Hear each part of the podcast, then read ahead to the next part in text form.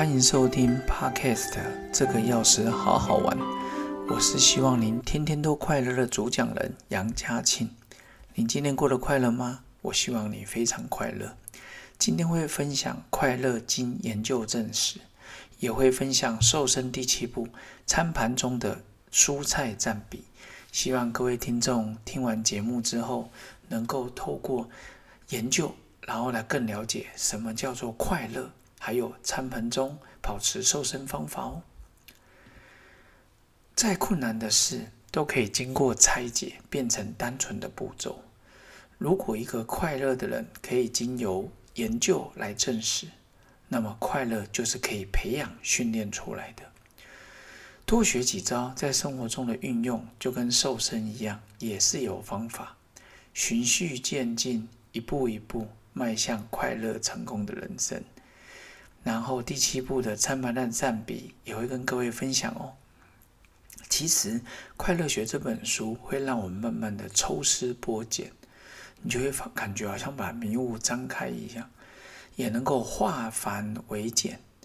诚如连强的杜书所说：“化繁为简之后，你就会有执行力，才会有落实度。”然后今天会跟各位讲四个主题，一个就是。大脑是有可塑性的，就跟神经是有可塑性的一样。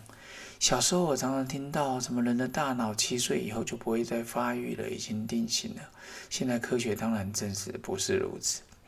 再来，透过科学的研究，禅修的人、静坐冥想的人，他的脑袋跟你我有什么不一样？当然，我相信听众里面也有人静坐冥想很多年了。再来，快乐的训练要从什么时候开始？最适合。接下来就是蔬餐盘中的蔬菜占比到底要多少，才会是符合现在我们的健康准则。首先呢，我们讲到卡大脑的可塑性，它呢里面做了一个科学研究，那就是把老鼠放在一个很单纯、很阳春的环境里面，再把它移到很好玩的环境里面。后来发现，大脑里面的海马回，它的神经元长大了百分之十五，哇，这是非常好的。就好像你把一个人在很单纯的地方，然后把它放到一个好玩的环境，然后什么叫神经的可塑性？就是我们脑袋脑中可以建立新的神经回路。这代表什么意思？活到老，学到老。如果没办法活到老学到老，当时的 iPad 手机出来的时候，我们家里的祖父母他们如何学会呢？然后神经的可塑性的治疗，当然那是另外一方面的问题。还有呢，这是一种他们认为神经可塑性是一种新的一些疗法，不保证每个人都有效，但是最重要的是要有耐心。像有时候我去长照的关怀据点。或是我台东的同学，他们也有一些长照站。我看到很多现场的长辈在做花布、听音乐、种植盆栽，我都觉得非常的好。就像我们药局附近有一个奶奶，应该说一个阿姨，在我开了十几年来，前面前十年、前十五年，我都看她每天早上拉着一个车子去买菜。回来就药局这边聊聊天，但是现在呢，他也开始陷入了 开始要失智的初期了。然后呢，有时候我跟他媳妇就会聊聊天，就发现他去一些长照关怀据点的时候，其实他脑部退化的比较慢，而且他也喜欢去。其实我觉得这真的是非常的好。以我自己的亲人为例。像我们住在龙潭，然后呢，我的亲人他就是在这边住了很久，结果有一天他回去的时候，他在菜市场要回家的时候，他竟然跟他的太太说：“诶，我忘记要怎么回去了。”你去想一想，他在这边待了四十年以上，结果骑摩托车竟然会发现忘记了。其实当时还有一些前面的问题，例如常常忘记东西放哪，还有摩托车停在龙潭客运附近，他说车子被偷走了。我就跟我太太说，我觉得可能是忘记放哪边。所以呢，我很想讲的就是，台湾已经迈入了超高龄化了。哦，二零二五年的时候，甚至有点提早，我们台湾超过五百万人，超过六十到六十五岁。想一想，你去逛街的时候，再过几年，有四分之一到五分之一的人，他是超过六十六十五岁。然后你就知道说，哇哦，这个脑部的退化或是失智，我们真的全民都要面对，你我都可能哦。有些是早发型的，有些随着年纪的遗传的都有可能。所以呢，还好，大脑可塑性、神经可塑性已经获得证实，这就代表很多脑部受到新伤的时候，中风的病患呐，然后受伤的人们呐。他们都有机会可以透过大脑的可塑性，慢慢让它恢复，而不是说啊，这神经受伤了没机会了啊，他记忆力消失了没机会了。所以，任何的像我药局有一些中风的病患，有一个先生，他非常喜欢去日本摄影。我看他的脸书，哇，那都有够漂亮的。太太也喜欢拍照，先生也喜欢拍照，他们非常年轻。五十几岁吧，但是就退休了。所以那一天我觉得奇怪，怎么四月份开始就好像没有看到他脸书新的相片？然后等我再看到他的时候来药局，我看他走路就知道他应该小中风。不过还好，他都蛮开朗的，也喜欢跟我聊聊天。所以每次他来的时候，我都会好好花一点时间跟他聊，因为在聊天的过程中，其实。他们也会觉得说比较开心呐，哈，比较开朗一些。我觉得这真的是蛮重要的。然后第二个议题就是，到底这些静坐冥想禅修的人，他跟我们脑部有什么不一样？还好现在的呃什么脑电波图 EEG 啦，还有功能性的核磁共振 fMRI 啊，这些都可以让我们看到脑波的变化，还有血流量的变化。就是当他当他在培养慈悲心、专注的时候，在脑部是不一样的位置，所以呢，我们就知道他们到底学的修的好不好。当然，有有练习就会有进步。有经验的禅修者，他的脑波的协调度就是同步的一致性，远远超过想象。所以，大脑真的是可以透过训练来改变。认识我的朋友都知道，其实我是个过动儿，然后也有妥瑞。我是因为在我孩子身上，我才知道，哦，原来我以前也是过动跟妥瑞。然后呢，可是我蛮幸运的，就是大二的时候，我读中国医药大学，社团里面有个静坐冥想的课程。那时候呢，我的同学，因为其实我的外号从小到大叫阿飘了哈。如果知道我的人就知道，其实我的外号就叫阿飘。就有人跟我讲说：“哎，阿飘，学校有个静坐冥想的课程呢，你要不要去学啊？”这是我第一次静坐接触静坐冥想。因为从小到大，其实我一直觉得我睡眠不用太多的人。我以前小时候，甚至应该讲国中啦。我都十二点多才睡觉，但是我五点多就自然起床。你说我累吗？我也不会累，但是我常常白天都在打瞌睡。老实说，我还是强烈建议每个人最好要能睡六个多小时。然后呢，那时候我去学静坐冥想的时候，第一天我们去上的课的时候，那指导的师姐啊、老师啊，就教我们说，哦，要怎么静坐冥想，放松三十分钟。其实。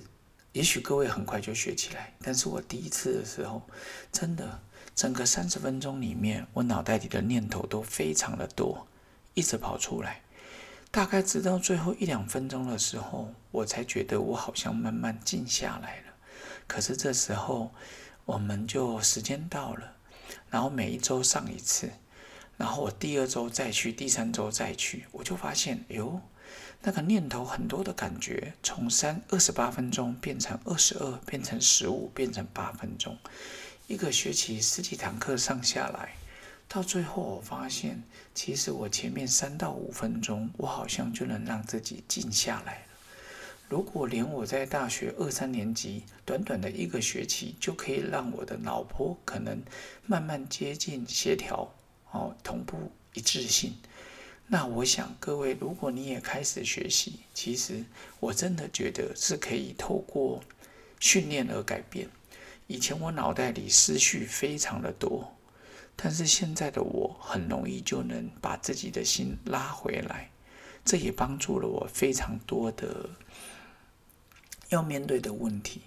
例如我大四的时候去开，应该说大五的时候，我去开手汗症的刀。我也是透过静坐冥想，还有我当兵的时候回来三种，我在马祖当兵玉关，回来马祖看膝盖关节镜的时候，我都是透过静坐冥想让我安心。所以之前的节目也介绍到如何的专注冥想，深呼吸三秒，吐三秒，把你的 focus 专注度放在你的眉心，我真的觉得值得推荐。所以第三个议题是快乐的训练，建议何时开始？其实我建议孩童时代就可以了，因为长大的时候他会受用无穷。我们看看杨定一博士在推荐儿童的念经班，很多现在都有在念经。他的女儿也说过，在小时候的我，我真的不知道念经要干嘛，可是他现在。出社读书之后，出社会之后，他说，往往在不经意的时候，佛经的里面的话语就跑出来。如果你是天主教、基督教，我觉得小孩子也可以读读圣经呢，因为在这里面的宗教经典里，它会让我们学习快乐还有情绪的平衡的技巧，让我们变成情绪控管更好的人。前几天我跟我女儿去买嘎七的哦，嘎 seven 嘎七的那个 CD。我女儿她也很喜欢 Jackson，她现在很喜欢真龙啊，也因为我就会知道什么真龙啊、J 蹦啦、龙仔啦、Mark 啦，还有 Ben Ben 啦，泰国的 Ben Ben，还有一些其他人，总共七个哦。然后我想就是还有有签呐，哦，大概就这几位啊，七位。然后那时候我女儿很想买到真龙的版本，结果她最后买到是 Ben Ben，她也蛮喜欢 Ben Ben 的。然后我看她可能刚开始有点小沮丧，后来呢，她她就跟我提到说：“诶，我觉得买到 Ben Ben 也没关系啊。”我说：“为什么？”她说：“真龙有说，平凡里面哦，平凡中你也可以发现到自己的美好。”她就跟我讲说：“哇，我女儿跟我讲说，我女儿现在高一然后，她跟我讲说。”买到本片我也很开心呐，不是说一定要买到真龙的版本或 Jackson 的版本我才会开心，歌曲就在里面。而且呢，如果我想看到哪个明星，我 YouTube 打开我就看得到他了，何必一定要在 CD 呢？我就跟我女儿讲说，我真的恭喜你诶，你真的已经可以转念的很快。她说真的，我说真的，你已经进步了。接下来第四个就是跟各位分享。到底餐盘里的蔬菜要占多少？这边直接跟各位讲，就是要占二分之一。你的餐盘、你的便当里最好能有二分之一都是蔬菜。然后现在我们的饮食里面有全谷杂粮类，哈，想要保持不错的体态，你可以选择粗纤维的淀粉来取代白米，地瓜、南瓜、玉米、山药、燕麦、石谷米、绿豆都可以。接下来就是今天的重点。哦就是今天的重点，它就是蔬菜跟水果类。女生要吃七份蔬果一整天，男生要吃十九份的蔬果，哦，九份的蔬果。然后呢，这时候你就要记得，那个水果的部分不用太多。他有些建议说，餐与餐之间，其实我都是吃饱饭，其实我都不会吃。我吃饱饭之后，最后如果我吃得下，我之后就是会吃一个苹果。再来豆、鱼、蛋、肉类，一样照这个顺序，先吃豆类，再吃鱼类，再吃海鲜，再吃蛋类，再吃一些鸡肉、牛肉、猪肉等等。然后呢，预防心血管也是以豆类为主。现在的研究告诉我们，不只是蛋白，蛋黄也是一些必需氨基酸的成分，所以蛋是非常好的食物。除了没有纤维素，它真的什么都有。所以呢，今天跟各位分享到快乐，经过研究证实。下面一堂课呢，就是快乐学，还有它的利他主义。里面有提到，柏拉图说过，最快乐的人的心中不会有任何仇恨的痕迹。想了解为什么吗？期待在下个节目再跟您相会喽。拜拜。